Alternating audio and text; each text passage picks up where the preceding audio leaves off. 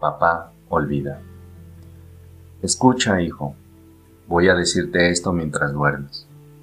Una manecita metida bajo la mejilla y los rubios rizos pegados a tu frente humedecida. He entrado solo a tu cuarto hace unos minutos mientras leía mi diario en la biblioteca. Sentí una ola de remordimiento que me ahogaba. Culpable, vine junto a tu cama. Esto es lo que pensaba, hijo. Me enojé contigo. Te regañé cuando te vestías para ir a la escuela, porque apenas te mojaste la cara con una toalla. Te regañé porque no te limpiaste los zapatos. Te grité porque dejaste caer algo al suelo. Durante el desayuno te regañé también. Volcaste las cosas, tragaste la comida sin cuidado, pusiste los codos sobre la mesa, juntaste demasiado el pan con mantequilla. Y cuando te ibas a jugar y yo salía a tomar el tren, te volviste y me saludaste con la mano y dijiste, Adiós, papito. Y yo fruncí el entrecejo y te respondí, Ten erguido los hombros. Al caer la tarde, todo empezó de nuevo. Al acercarme a casa te vi.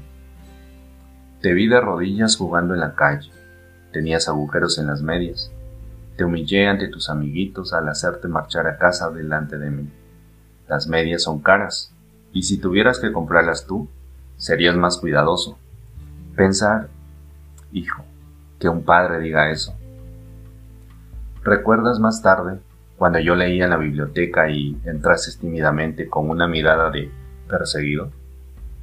Cuando levanté la vista del diario, impaciente por la interrupción, vacilaste en la puerta. ¿Qué quieres ahora? te dije bruscamente. Nada respondiste. Pero te lanzaste en tempestuosa carrera y me echaste los brazos al cuello y me, y me besaste.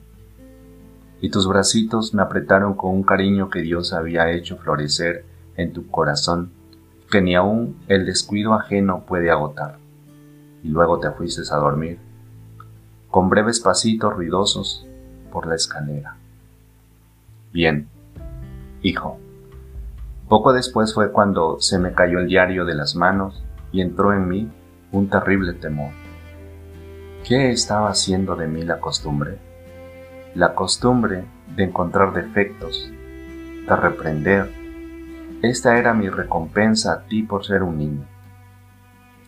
No era que yo no te amara, era que esperaba demasiado de ti y medía según la vara de mis años maduros. Y hay tanto de bueno y de bello y de recto en tu carácter. Ese corazoncito tuyo es grande como el sol que nace entre las colinas.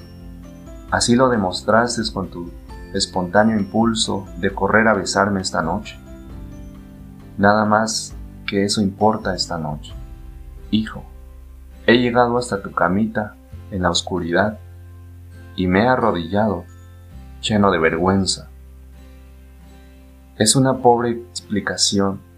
Sé que no comprenderías estas cosas si te, te las dijera cuando estás despierto, pero mañana seré un verdadero papito, seré tu compañero y sufriré cuando sufras y reiré cuando rías.